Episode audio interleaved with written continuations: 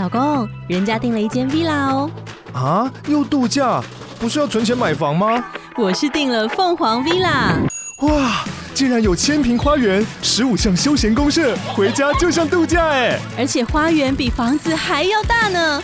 还有我最爱的游泳池，耶！龙大营建 villa 生活，十年防水保固，二至三房，零七三九八五五五五，凤凰 villa。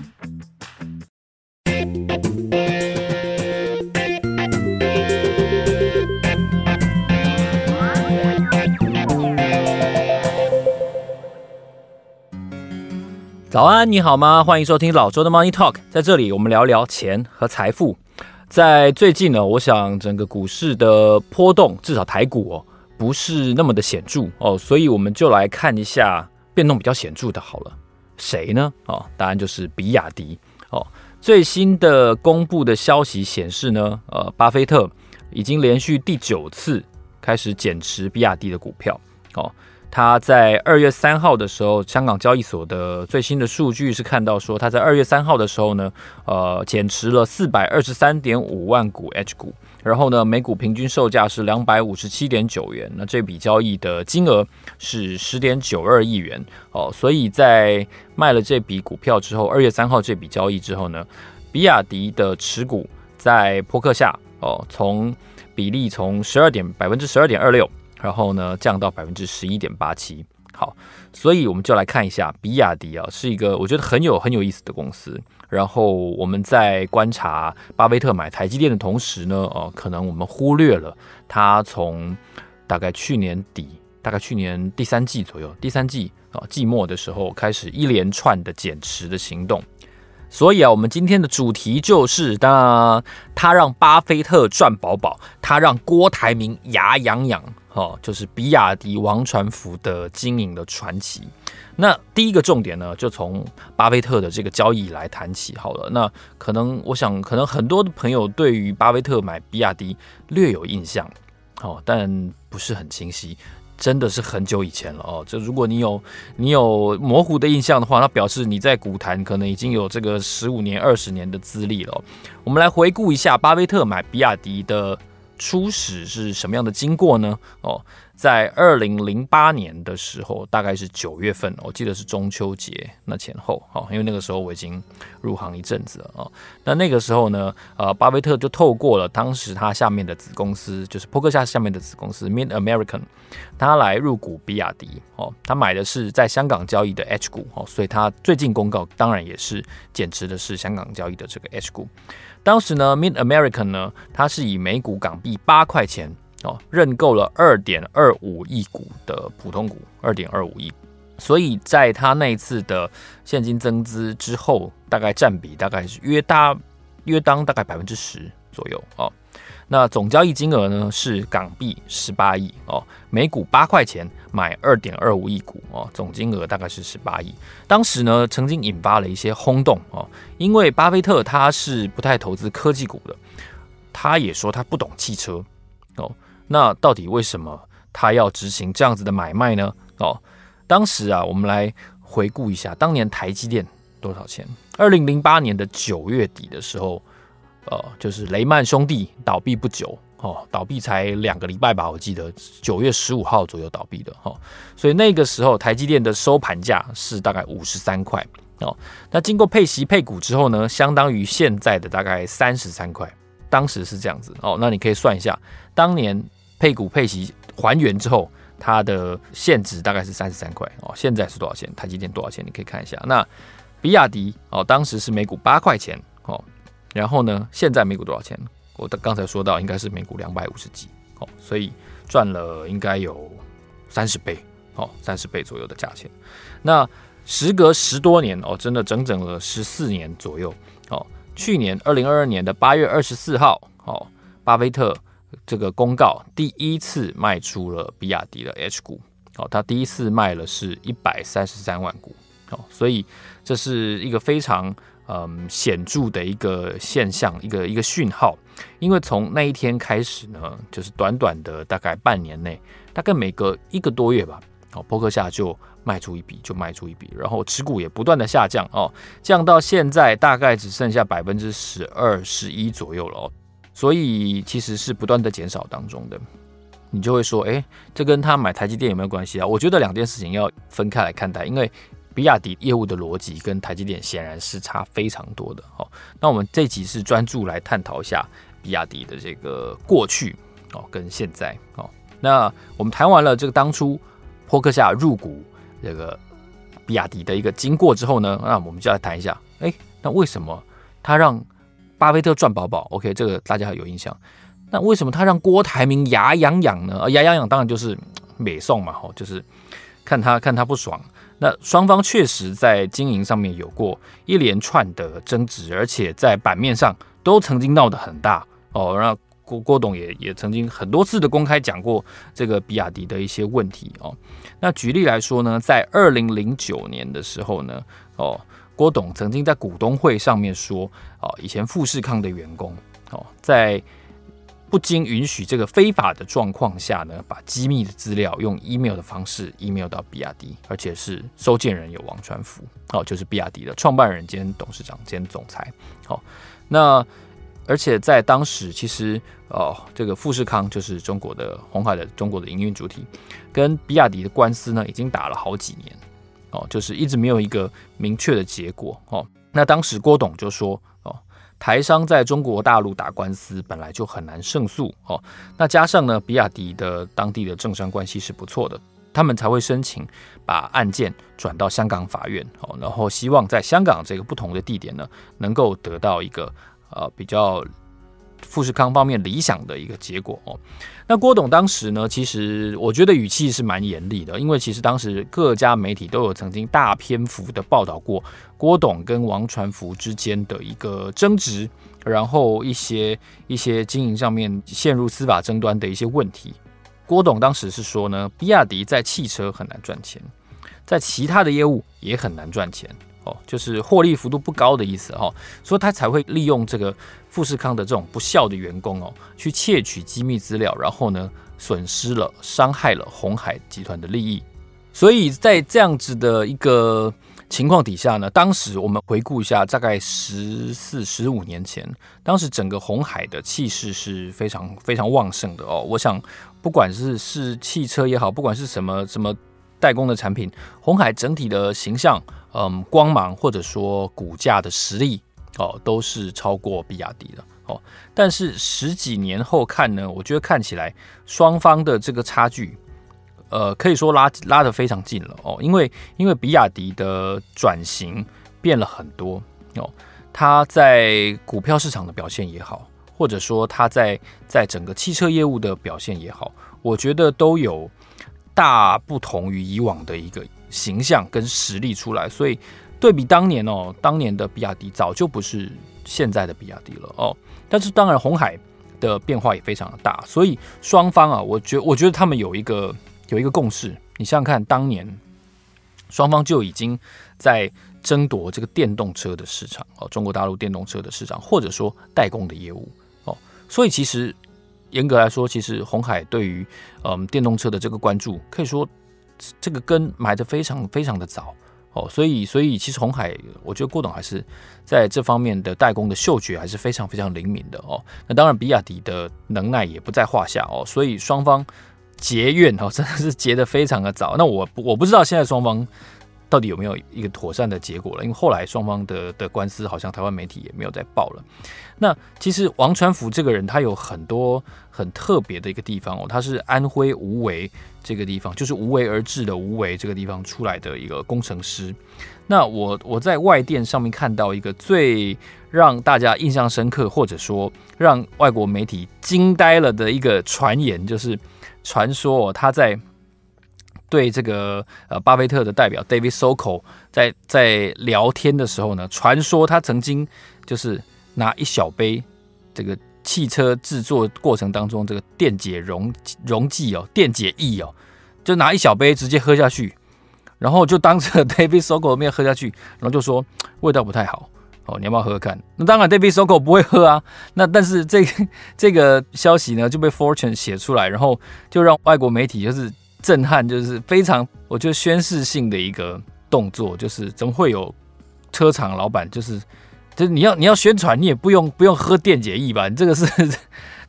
这个是非常非常离奇的一个动作，就是那理论上那杯应该不是电解液了，因为电解液喝下去会死人的，你知道吗？所以，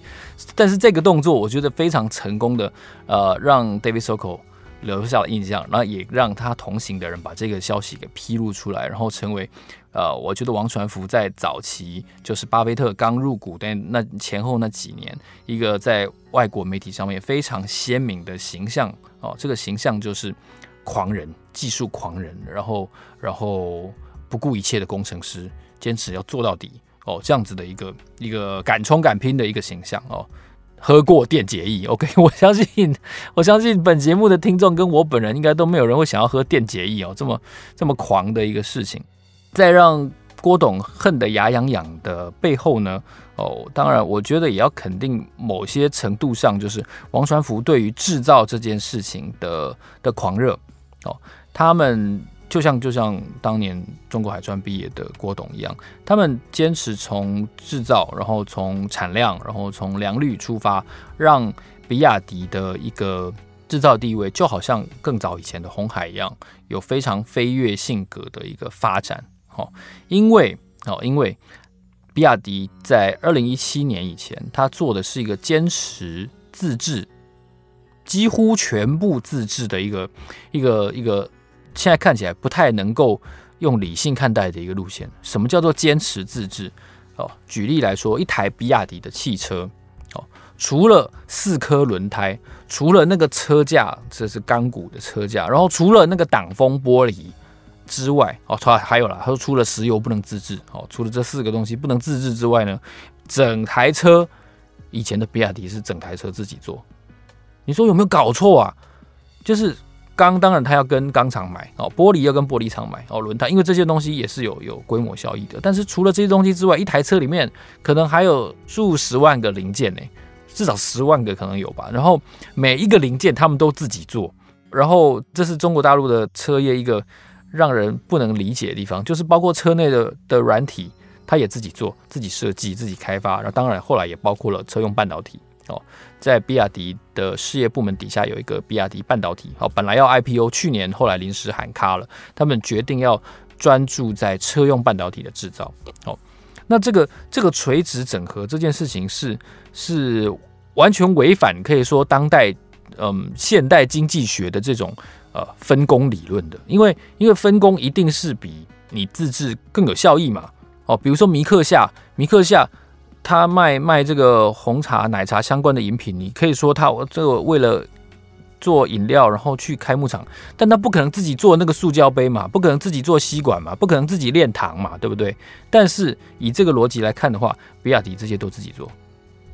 哇，你你就会你就会觉得这个真的是难以理解的一件事情，而且这也是呃很奇葩的一个事情。当然了，我觉得这是早期的比亚迪可能在成本上哦，然后在效率上。比较比较不合比较不合大众胃口，因为第一个产产量就是就是不高啊。哦，这个这个垂直整合的模式，他们连车子的椅子、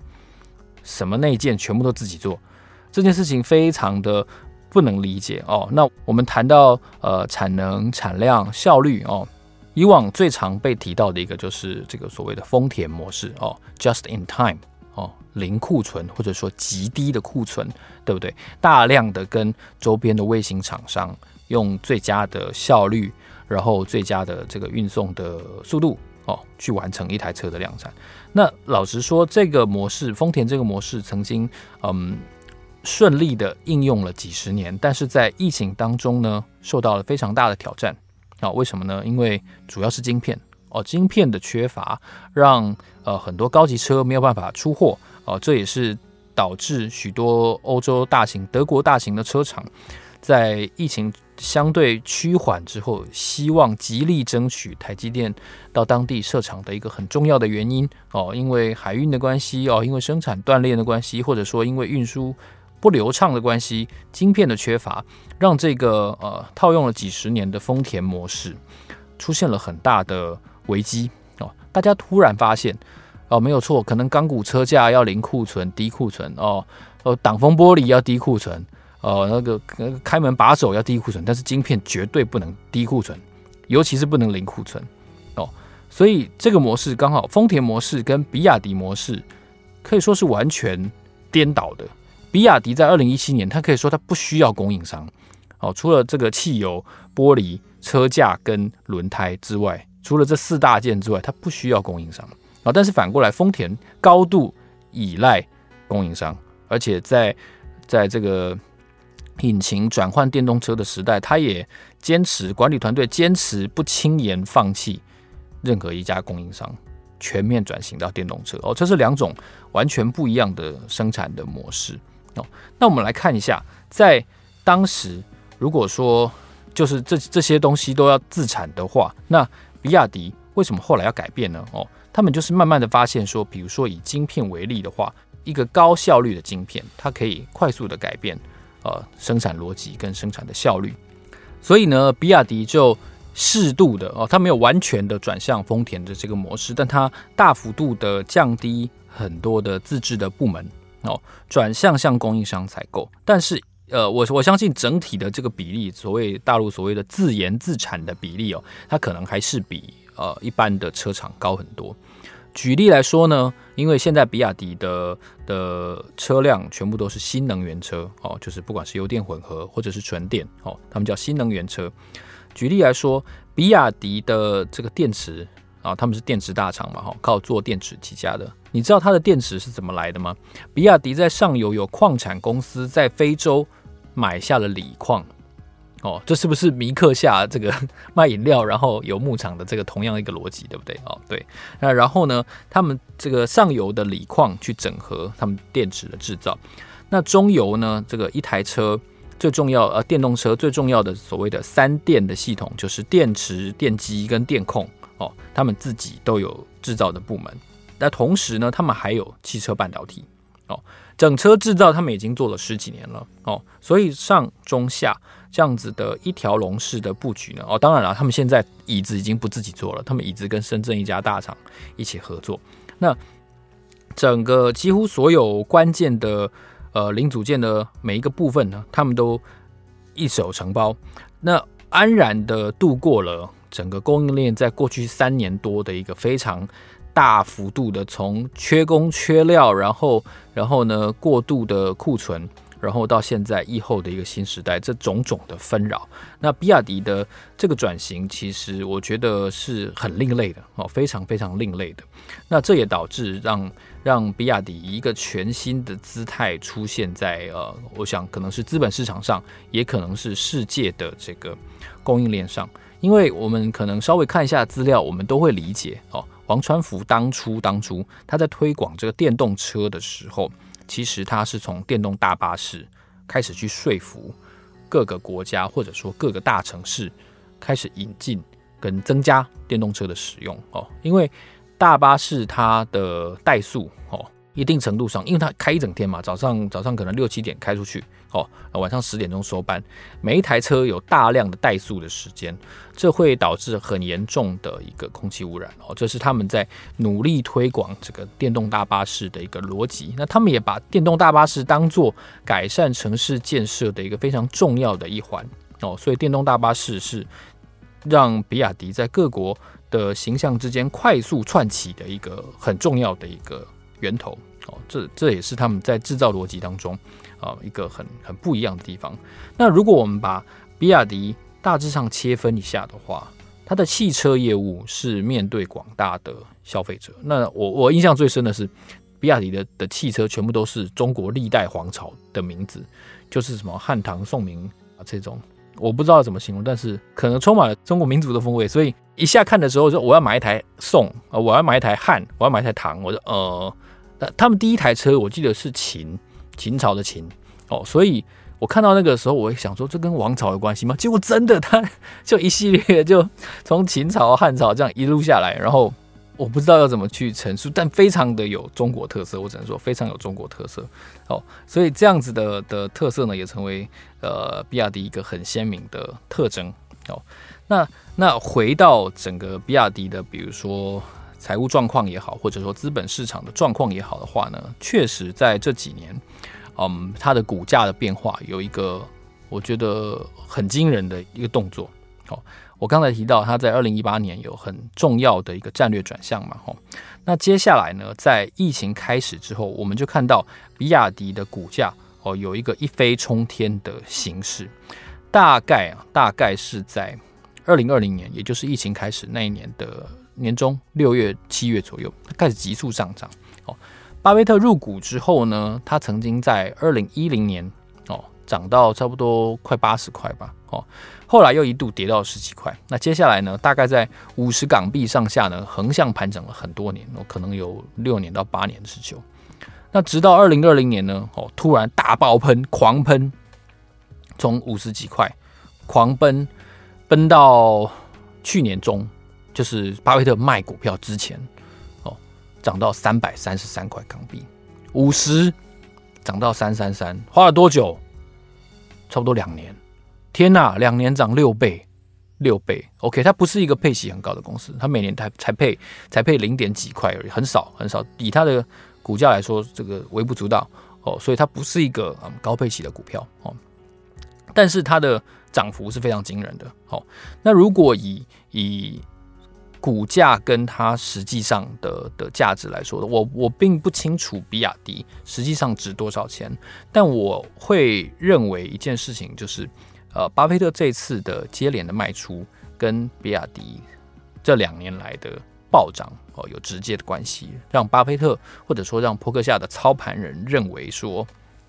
这个公司已经到了一个价格高于价值的临界点，超过了这个临界点。所以呢，巴菲特开始卖股票，哦，而且一路卖一路卖。他当初买了多少？二点二五亿股嘛。他到二月三号这一笔交易为止，已经卖掉了差不多一亿股了，哦，所以大概还剩下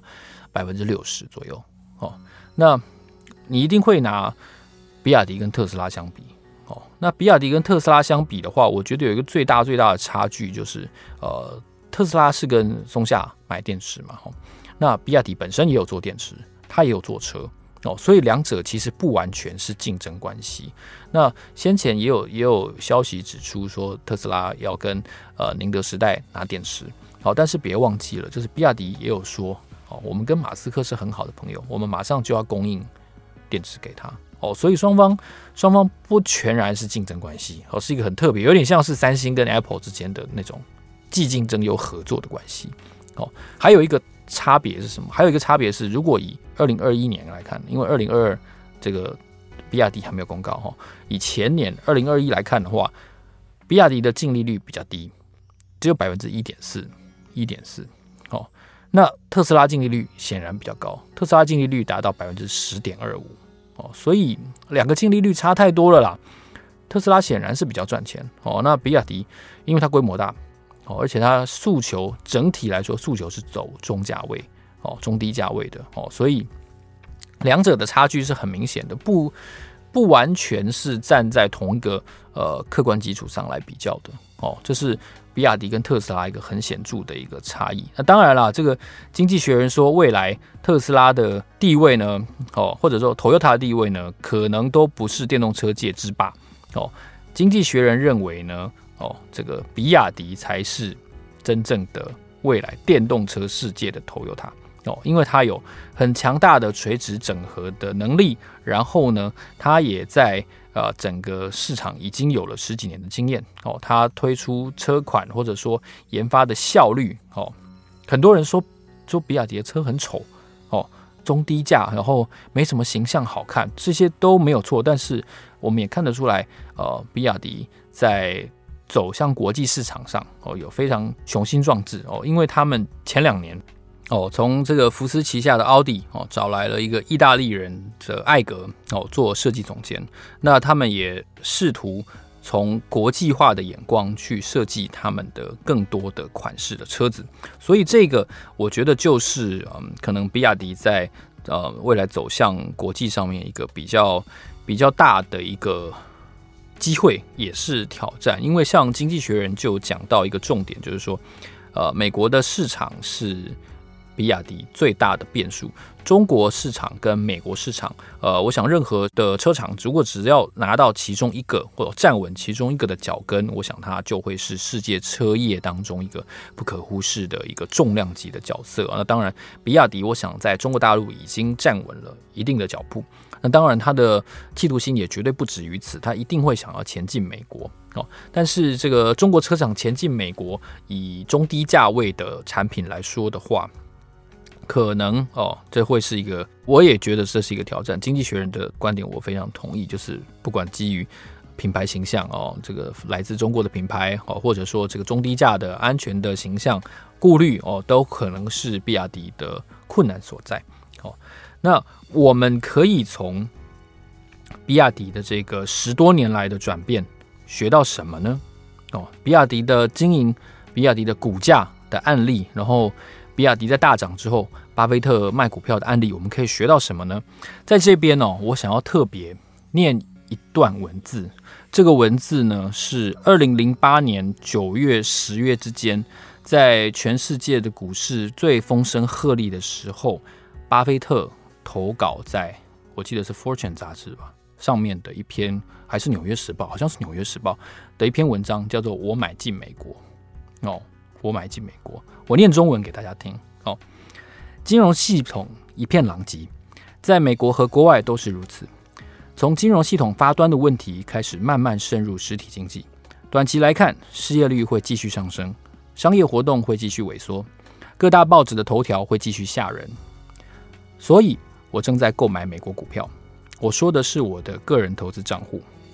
在这之前，这个账户里全都是美国国债。如果股票的价格继续诱人下去的话，我的这个账户很快就会满仓。为什么？很简单，当别人贪婪的时候，你就要害怕；当别人恐惧的时候，你就要贪婪。现在所有人，包括那些投资界的老手，都很恐惧。那些高杠杆或者是竞争力不强的公司，确实应该恐惧。但是，对我们这个国家有这么多优秀的公司。产生恐惧，这是荒唐的。这些公司的利润短期内会受到影响，但是从今天开始，五年、十年和二十年后，很多的公司会创下创纪录的利润。我要强调一点，我无法预测股市短期的走向。如果你问我一个月或者一年后股市会去哪里，我根本不知道。但是有一点是肯定的，股市在经济和市场信心复苏以前会大幅度的上涨。如果你等到那个时候再买股票的话，那就已经错过了最佳的买进时机。长期来看，股市能够给投资人最好的回报。二十世纪时，美国经历了两次世界大战、各种军事对抗、大萧条、经济衰退和金融危机、石油危机以及水门事件。但同时，道琼工业指数从六十六点涨到一万一千四百九十七点。你可能觉得任何一个投资人在二十世纪这整个大牛市当中都不可能亏钱，但确实有很多投资人亏钱了。那些不幸的投资人在自我感觉良好的时候买进，在新闻报道吓唬人的时候卖出。今天那些平仓握有现金的投资人最安心了，但他们错了，他们选择了一个非常糟糕的资产。长期来看，现金会不断被侵蚀而贬值。事实上，政府为了应对目前的危机，很有可能会采取偏向通货膨胀的财政政策，这样就会使现金的贬值速度加快。在接下来的十年，股票的投资报酬率几乎肯定会超过现金，而且会超过一大截。那些等待更好时机入场的投资人，他们犯了一个大错，就像一个看后视镜而不是向前看的汽车司机。我一向不喜欢对股市发表意见。但在此同时，我想强调，我完全不知道股市会在短期内晃哪，会往哪里走。在这里告诉大家，现在就去买股票，立此为证。这是二零零八年九月跟十月份之间的时候，巴菲特写在《纽约时报》上面的文章。我们回顾过去这十四点五年的时间，他对了还是错了？我想答案非常的清楚哦。我们从比亚迪的投资案例呢，可以给大家一个非常清晰的的启示。当我们在嗯，可能是嘲笑比亚迪的下跌，或者是在在赞叹巴菲特投资的眼光，每股八块买进，每股两百五十到三百二十之间卖出的时候，我们是不是应该思考一下，我们过去这一段时间以来的投资经历，我们自己的投资经历，我们到底是在欢天喜地当中买进，还是我们是在满街鲜血当中买进？哦，这对你最后的投资报酬率应该有非常清晰而且强力的影响的作用。哦，如果你喜欢这集节目的话呢，欢迎你在这个 Apple Podcast 给我们五颗星哦，然后告诉我你想要听到什么样的商业新闻的分析。好，老周的 Money Talk，让我们下期见，谢谢，拜拜。